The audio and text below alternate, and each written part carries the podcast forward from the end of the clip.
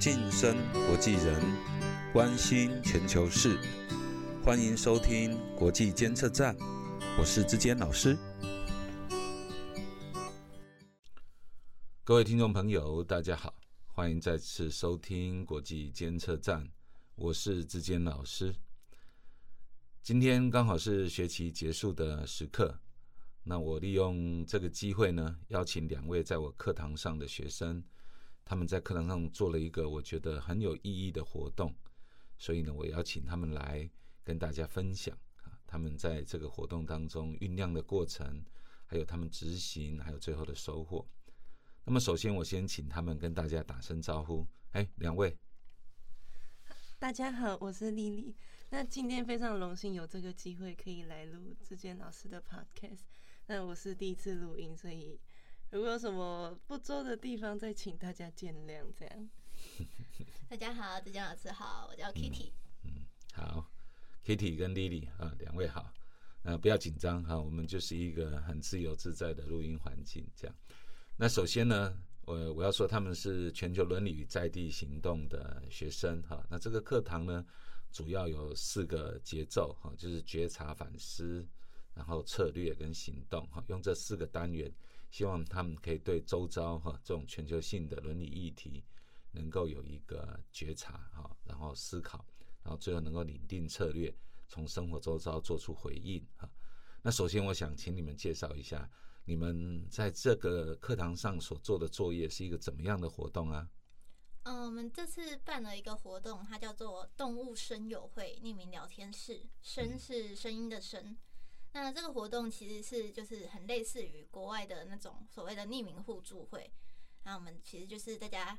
来到一个小房间，哈，我们设定一个主题，然后来到这边的人，你可以放下你所有的社会小角色，不管你过去是。呃，什么名字啊？你的性别啊？你的你的系级、班级什么那些，你都可以不用在意。就是你来到这边，然后可以畅谈、抒发自己的心情，然后我们这边的人会无条件的包容你。就是不管你发生什么事情，你都可以把所有的故事都留在当天活动的那个空间里面，这样子的一个活动。嗯，好，谢谢 Kitty 你的说明哈。我有点好奇，就是你们是从什么地方招募？这些来参加动物声友会的成员那当然我们有去制作一张，就两张海报，然后放在学校人流比较多的地方。那我们也有在自己的社群平台以及 D 卡上面等等，用网络的方式做宣传。那再来就是 Kitty，他也有去邀请他自己班上的同学来参加。所以基本上就是你们是向陌生人招募，是不是？对我来说，这个地方是你可以。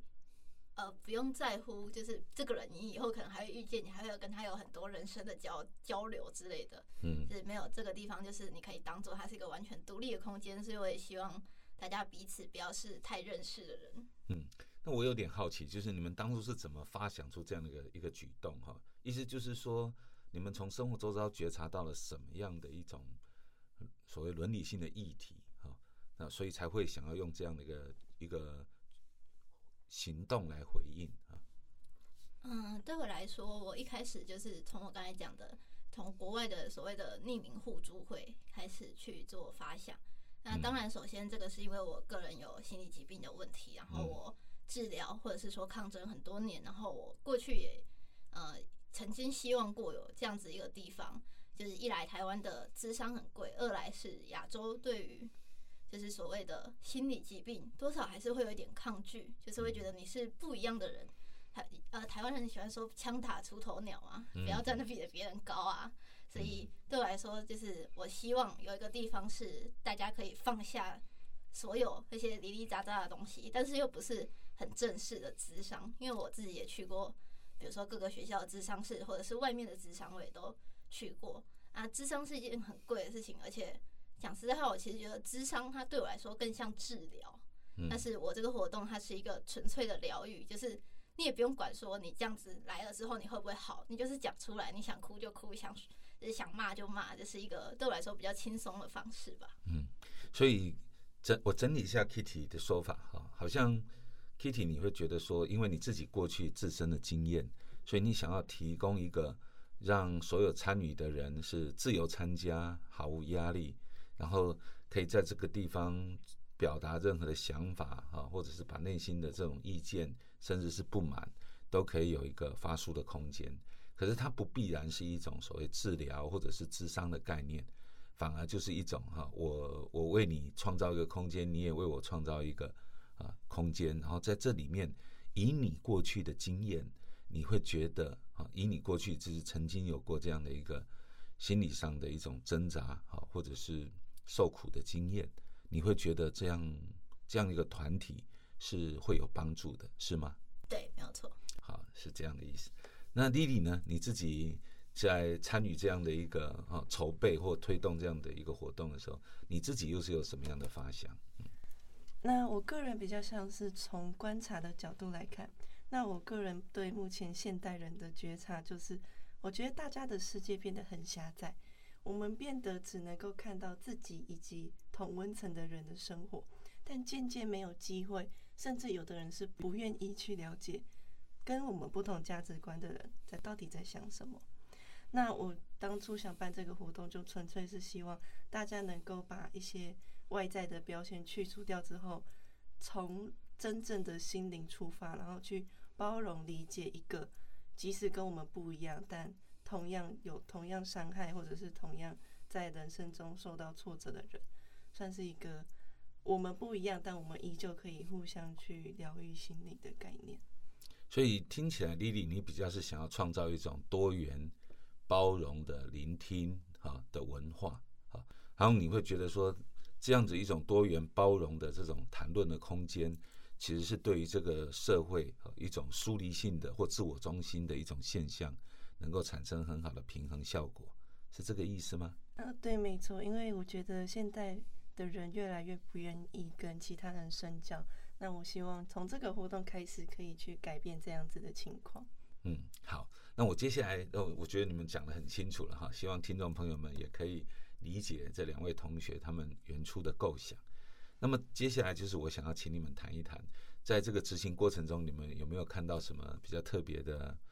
特别的现象，或者是有没有看到什么特别的特征啊，或者有没有特别的感受，可以跟听众朋友们分享？嗯，我个人觉得我自己在办这个活动的过程中，算是学习到很多事情。嗯，就像我刚才讲，我自己心理疾病问题，哈，困扰我很久嘛。嗯，然后我个人其实是一个比较排外的人，就我并不是那么容易去信任别人，或者是说讲什么东西这样子。是，所以呃，我自己在这个活动过程中，当然一来是满足了我自己过去一直希望有这样一个地方的。一个小小的愿望，然后再来是我们在活动过程中有很多同学是有讲自己的事情，讲到落泪的，嗯，就这点对我来说是可以说是超乎想象的，呃，活动的成效吧，嗯，因为对我来说，就我觉得这种地方就是该哭，就我不是说你来就一定要哭还是什么，但是对我来说，这个地方就是。就是现代人太不 太不常哭了，嗯，对我来讲是这样，就是大家都会觉得哭是不好的事情，你不要把软弱的事情讲出来，或者是家丑不要外扬什么之类的。但是不管怎么样，对我来讲，难过就是难过，你不讲他也不会变成开心，你继续埋着他还是会难过。所以像前面我有也有说，就是有我们班的我的同学是有来到活动现场的，然后我我自认我平常跟他算熟，可是我看到他讲讲事情讲到哭的时候，我才发现哦，虽然我们很好，可是。可能他这些事情是我以前完全不会不知道的，因为我们习惯性会去隐藏，比如说自己家里的事情啊，我难过的事情啊。所以大家都说负能量不要给别人，负能量你不给别人，他就是会变成病，因为他没有办法没有办法自己消散掉，除非你是一个对心理自我调节能力非常强大的人。但是因为学校也不会教你怎么做这些事情，学校不会教你怎么去打败你的忧伤，他们只会叫你不要哭。但不，但不哭并不是一个很好的解决方式。是，我想哭或不哭不是我们活动的重点，而是说我们创造了一个可以哭、敢哭啊，或者是说，我想我们不要用不用一直在聚焦在哭这个字，而是说一个人可以把他平常不容易表达或不敢表达或不知如何表达的情绪啊，好像你们创造了一个小小的空间，让他们可以在这边自由的交流，而。而你也发现说，来参加的人好像在这一点上面啊，表现的效果比你要比你原来想的还要更多啊，更好，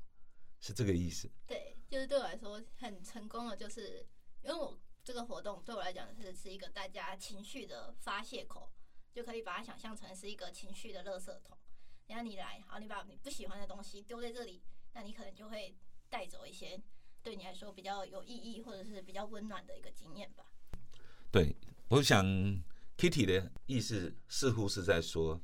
其实只要有这样的一个空间，人们好像自然而然内心里面的一些所谓的垃圾，一些比较有伤害性的事物，我们好像心理上也会有自然而然想要把它排出啊，想要把它透过表达给他人听，然后呢，好像也可以得到一种啊释放啊抒发的效果。那在这样的过程中，你自己有这样的感觉吗？好，或者我所谓的你是两位哈，两位是不是真的有这样的感觉？说包括你们自己或你们观察来参加的人哈，是不是真的只要有人愿意创造一个这样的空间，让大家可以畅所欲言，然后这样的一种心理上面的一种释放，或者是被安慰的这种力量就能够产生出来？嗯，我个人觉得是这这样的活动对这是非常有帮助的。因为像我在看，我观察的很多参加者，他们在外都会有一个所谓的形象，那这个形象可能是很善解人意、很坚强、很外向的形象，但他内心一定有一部分是脆弱、是内向、是害怕受伤害的。那我觉得这个空间就是让这些人能够终于有一个喘口气的地方。我们不太有人认识他平常是什么样子，我们也不会有人去。评判，或者是拿他以前平常的形象来判断这个人，那我觉得这样子一个放松的空间，可以让一个人真诚的去把自己内心的伤口找出来。那虽然我没有办法完全的去治疗他，但至少我觉得能够让参加者意识到自己内心的问题，就是抚慰自己的第一步。我觉得这个是蛮重要的一件事情。那我觉得。在这个活动，我确实看到所有的参加者都已经有这样子一个对自我初步的了解了。嗯，那我其实也有点好奇，就是在你们创作这个活动的时候啊，你们觉得匿名或者是所谓的那种，呃，就不要，我记得你们是用一个面具嘛，哈，就是你可以戴着面具，或者是就没有人没有人知道你真实的身份哈。那么像这样匿名在这样的一个活动当中，能够起到什么样的效果？我觉得匿名其实，因为其实是办在校园内嘛，然后呃参与者其实也都是校园内的人，匿名其实比较像是一个形式上的表现嘛。但是对我来讲，就是这个活动必须要匿名，是就是因为名字其实就是我们人类生来的第一个标签。嗯，在哲学里面很常问说自己是谁，你是谁，不是你的身份，不是问你的职业，不是问你的年纪，不是问你的名字或家庭背景，我就是问你是谁。那那个你才是最纯粹的东西，所以对我来讲，匿名这个东西是为了把前面的那些所有东西都先抛下，那些你生长过程、你社会化过程之中，慢慢不管是你贴在身上的，或者是你放在自己身上那些标签，你所谓的你是一个怎么样子的存在，那些东西都先放下，以最纯粹的自己来面对这个活动，来参加这个地方。这对我来说，匿名的意义是这样子的。是，所以丽丽你也同意，听起来就是在这种匿名的情况之下，才能够真正表露出内心的自我，是这个意思吗？我也非常同意这样的观点。应该说，我觉得匿名对于现代人来说，就像一个避风港的感觉。我们从出生开始，从网络啊，或者是实体的生活，我们都会被贴上很多的身份或者是责任。怎么当个好学生？怎么当个好女儿？怎么当个好父母？等等的这些责任压在我们身上。但今天如如果是匿名的话，我就是纯粹的一个人。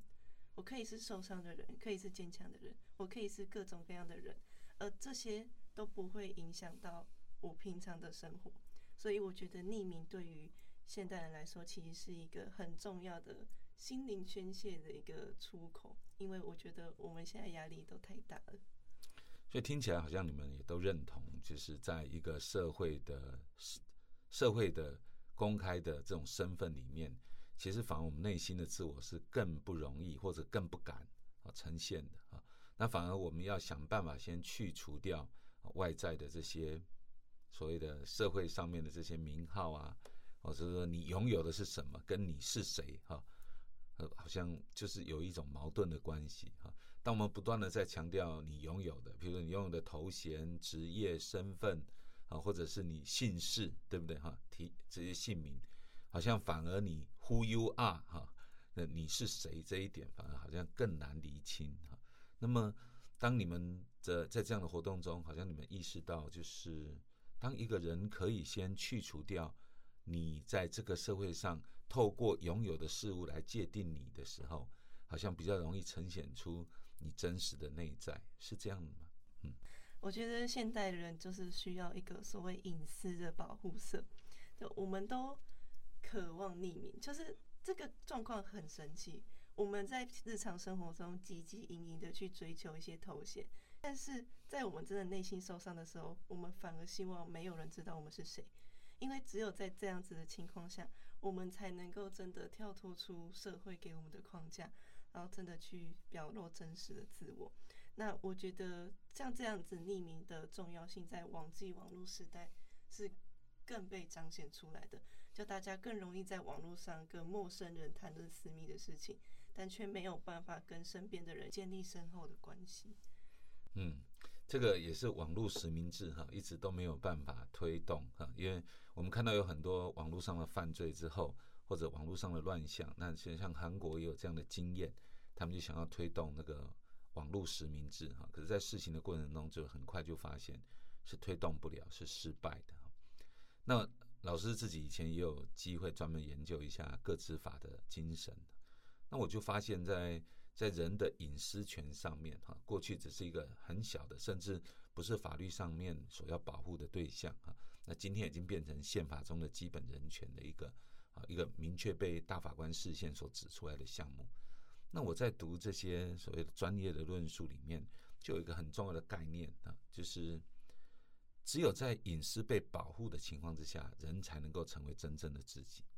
那这个是一个很听起来好像很矛盾的概念，就是你得要在有隐私的情况之下，你才能够成就你自己。好，我们换个角度来想这样的一个观念：有一个麦克风对着你，像两位现在就。在我看来，他们就有点紧张哈，那声音都都都纠结了，跟他们平常在课堂上，他们可聒噪了哈，巴拉巴拉巴拉一直讲，根本不是这个样子的。可因为现在有个麦克风，有一个他们看不见的听众朋友们在空中、在云端、在网络，所以他们反而是表现不出他们原来真正样子的那一面啊。那好像就是我们得在真正是能够有隐私的保护之下，我们才能够真正的。成为我们自己啊，隐私权跟做自己之间是相互关联。所以，我们看到很多人在接受电视采访的时候，在马路上被记者围堵的时候，哦，甚至是可能有一些人哈，在摄影机镜头之下，可能表达的并不是真实的自己，而反而那一块容易受到批判啊，容易受到，因为它是公开的，所以我们会用那一个去认识这个人，或者是界定这个人啊，甚至是批评这个人。而这样反而产生了一种啊，人跟社会之间、人跟真实自我之间的一种分裂啊，一种对立、一种矛盾。这似乎也是很多心理问题产生的一种根源。这是老师自己的观察，也想请教两位自己的经验。对，因为像呃，其实我觉得老师刚才讲的那些隐私权啊这些事情，其实可以代换成那个词，就是安全感。嗯，人类经过这么几千年的。发展啊，什么？我们已经没有办法当一个赤裸裸的人类，我们已经没有办法成为一个 就是像古代原始人那样子，因为我们知道什么叫隐私，我们知道什么叫做保护自己。虽然那些都是我们可能现代社会的价值观，可能过了几百年又完全不一样。但是对于生长在这个时代我们而言，就是我们希望有一个地方是安全的。可是那个安全感，讲实在话很难去达到，因为不管是因为社会问题也好，或者是家庭结构改变也好，其实安全感这个东西一开始应该是要由家庭来做提供。但我个人看到的经验是，有很多家庭其实并没有完全满足。不管是你是这个家庭里面的爸爸妈妈，或者是谁，只要是这个家庭里面的人都不一定对你的家庭其实有很大的安全感或是归属感。嗯，所以这是这也是为什么我这个活动会出来，就是其中就是同学们愿意在里面，就是可能讲事情讲到落泪，我很感动，就是代表他们对于这个地方他们是。可以放下心的，因为呃，如果从演化的角度来看，我们人类哭泣其实是一个类软弱的表现，因为你在哭的时候，你难过的时候，你是比较没有防御力的。然后如果是很很久很古早人，他们在野外这样子的话，他们死掉的几率会比较大。所以在 就是当你比较弱的时候，你就比较容易死掉。所以 所以过去的人是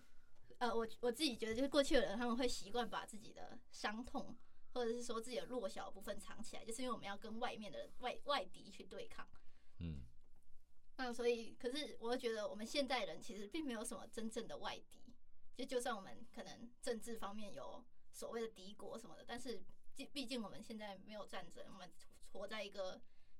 算是已发展国家，然后我们的生活水水准也都还不错的情况下，其实大家应该可以要再更放下心，可以在对不管是你喜欢的地方也好，你希望。希望自己可以喜欢上的地方也好，至少有一个地方是你可以安心的。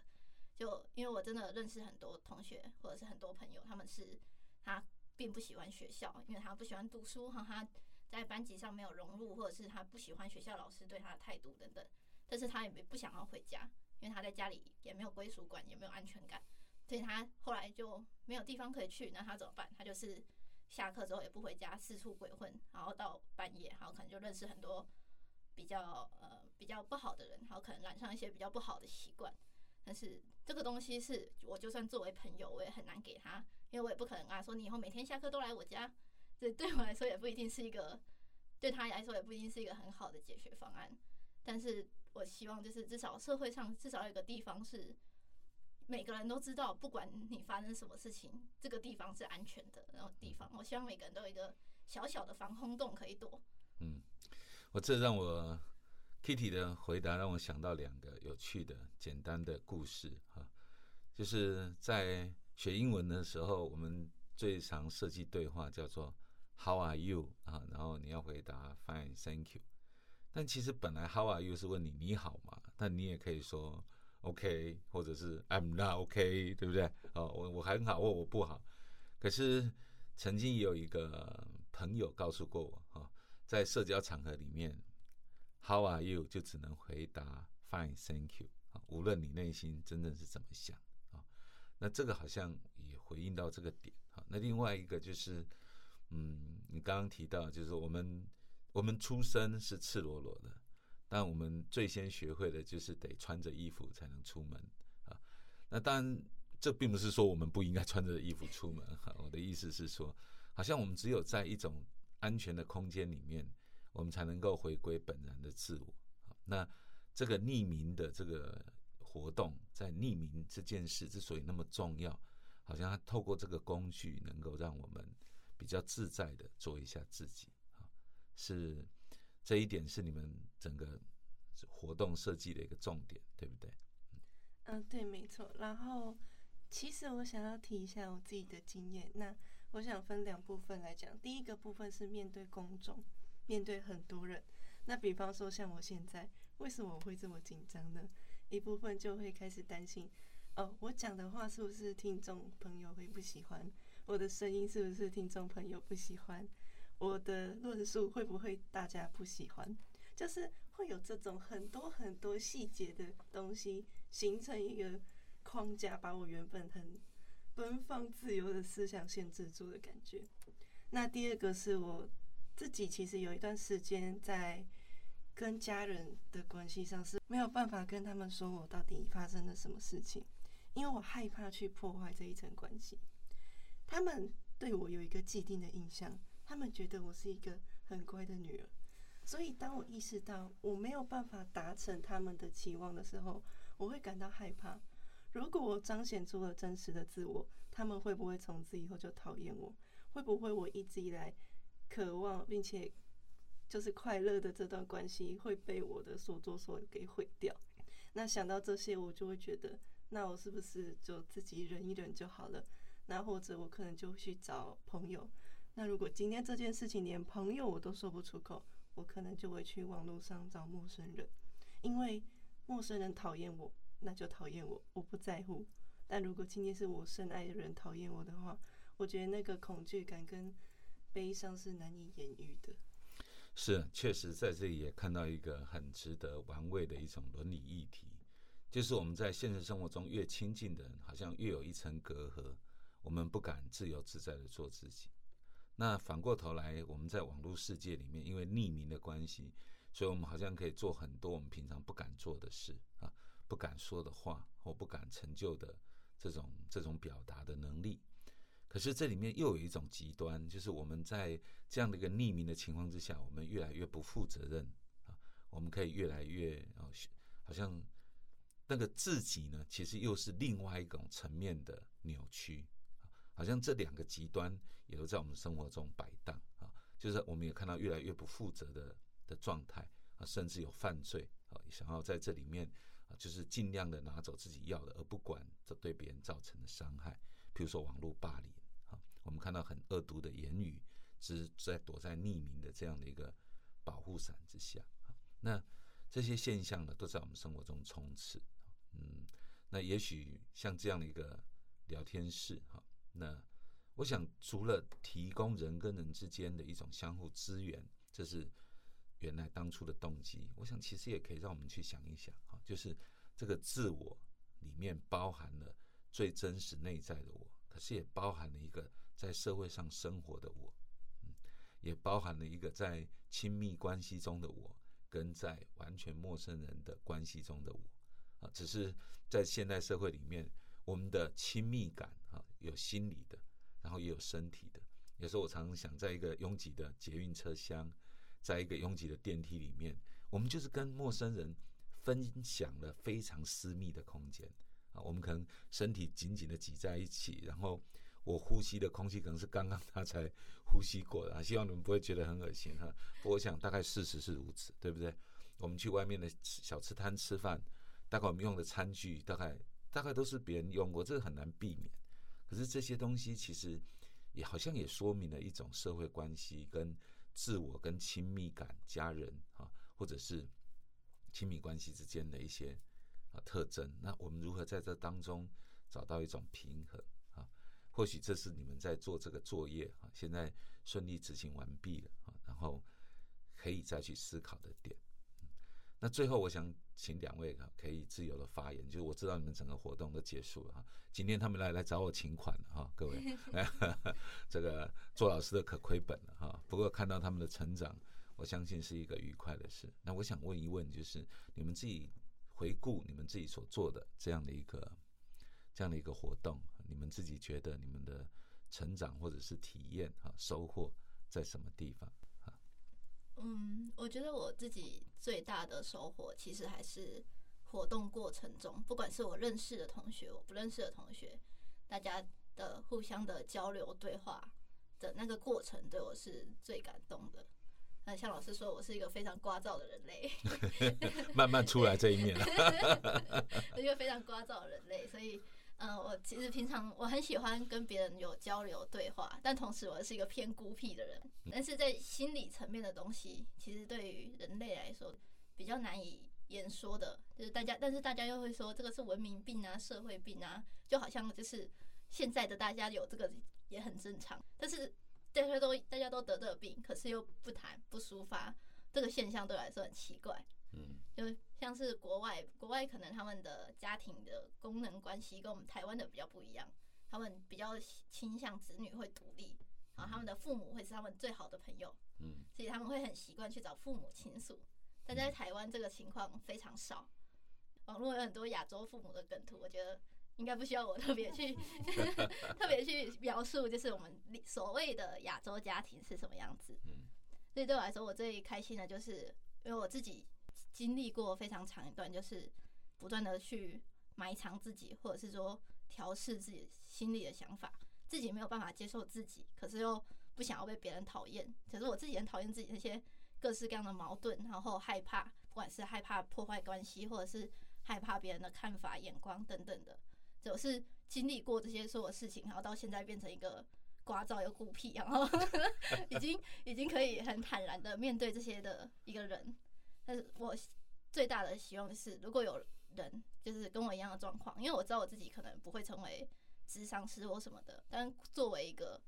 可可以说长期抗战的人，我希望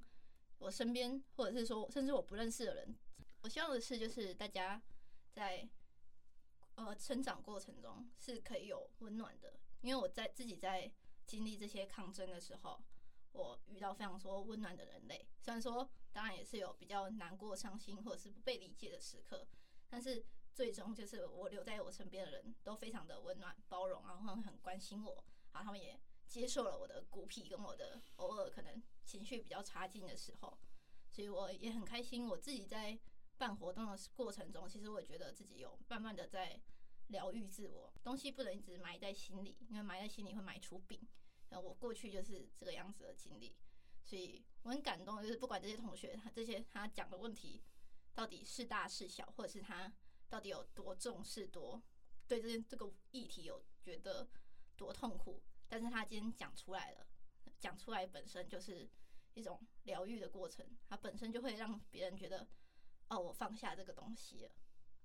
一般来讲是这样，所以我真的很感动，就是活动可以，就是大家都有参与度是那么高，然后也有参加的同学是当面跟我们道谢，说真的很开心，谢谢你们办这个活动，这是我真的非常感动的点。嗯，啊，丽丽呢？嗯，我想分一样两个层面来讲，就是说一下我在这个活动的心得，以及我活动后的改变。那第一个是我在活动中。就是更能够体会到别人的痛苦。那比方说，像我其实是一个表面上来说相对别人生活比较幸福的人，这个我不否认，包含经济状况、家庭关系等等，我觉得比很多人都还要再好很多。但我也知道有一些人会因为家庭或是经济压力而感到痛苦。但当我在活动当天，我真的听到他们用哭诉的方式去讲这些东西的时候，那个震撼感是完全不一样的。就是以前是我知道，现在是我能体会到他的痛苦的感觉，即使我没有发生过。那我觉得这一部分也是能够，不能说训练，但就是能够帮助人培养自己的同理心吧，就是更能够去感同身受的感觉。那第二个是我自己在活动后的改变是，其实我最近发生一点不是很好的事情，然后就前几天，就我爸一直以来我但我害怕的我父亲，居然表示会无条件的支持我，其实这更是有让我吓到，然后我就开始去思考，过去我没有办法跟家人或是跟父亲倾诉，是真的因为他们会对我怎么样吗？我以为他们。贴了我一个乖女儿的标签，但何尝我不是对他们贴了一个你一定会对我生气，你一定不愿意接纳我，你一定觉得我很夸张的标签呢？其实某方面来说，我也是先先入为主的认为他们一定无法接受，才导致我没有办法没有办法表彰出内心的自我。但后来发现，其实他们是可以的，他们也愿意支持我，但是我先把心门关起来。所以他们才进不来，而不是他们不愿意，也不是他们讨厌我。所以这个是让我感悟比较深，就是如果今天人想要真的做到能够相互理解，也许我们真的可以先跨出那一步恐惧，因为其实我们一直以来恐惧的事情，可能也根本不会发生。简单来说，就是勇敢一点，那可能关系就能够变得更加的深厚。大家压力也可以不用这么大，就不用真的说去找陌生人，甚至可以的话，从身边的人开始做起。我觉得这也是不错的一个选择。是的，我想听了两位筹办活动的人哈，你们在这整个过程中，你们的原初的动机和后来的感想，我确实也有一个小小的注解，可以在这边作为今天节目的结束。就是人跟人之间的关系呢，可以是互为伤害啊，但是也可以是互为良药啊。就是同样的一种相互的互动，它可以是伤害的来源，它也可以是一个互相称为治愈良药的一种开始啊。那谢谢两位同学，其实还有另外两位了哈，他没有时间来，就他们四个是一组的哈。谢谢你们这几位同学的尝试，以及为这件事情付出的努力，当然也包括我了哈。搞清楚哈，不是只有你们呢。OK，开开玩笑哈。我希望他们可以在这个过程中活得更自在，而我确实也觉得在这样的一个筹办整个活动的过程中，虽然忙碌辛苦啊，因为一方面要上课，还要应付别的课程，可是我确实确实感觉到他们的成熟啊，以及他们在这当中自己所获得的治愈，因为我觉得他们好像自己反而是在这个过程中获得最多的人。好，那我们今天的节目就到这个地方告一段落。希望将来还有机会再听听你们在世界其他角落的这个动物声友会 啊。我们跟听众朋友们说再见喽啊！嗯，希望他们以后要继续收听了哈。听说一定要讲这一句，对不对？什么订阅巴拉巴拉巴拉，对，好，OK，那我们跟他们道别吧。拜拜，拜拜，大家再见。好，再见。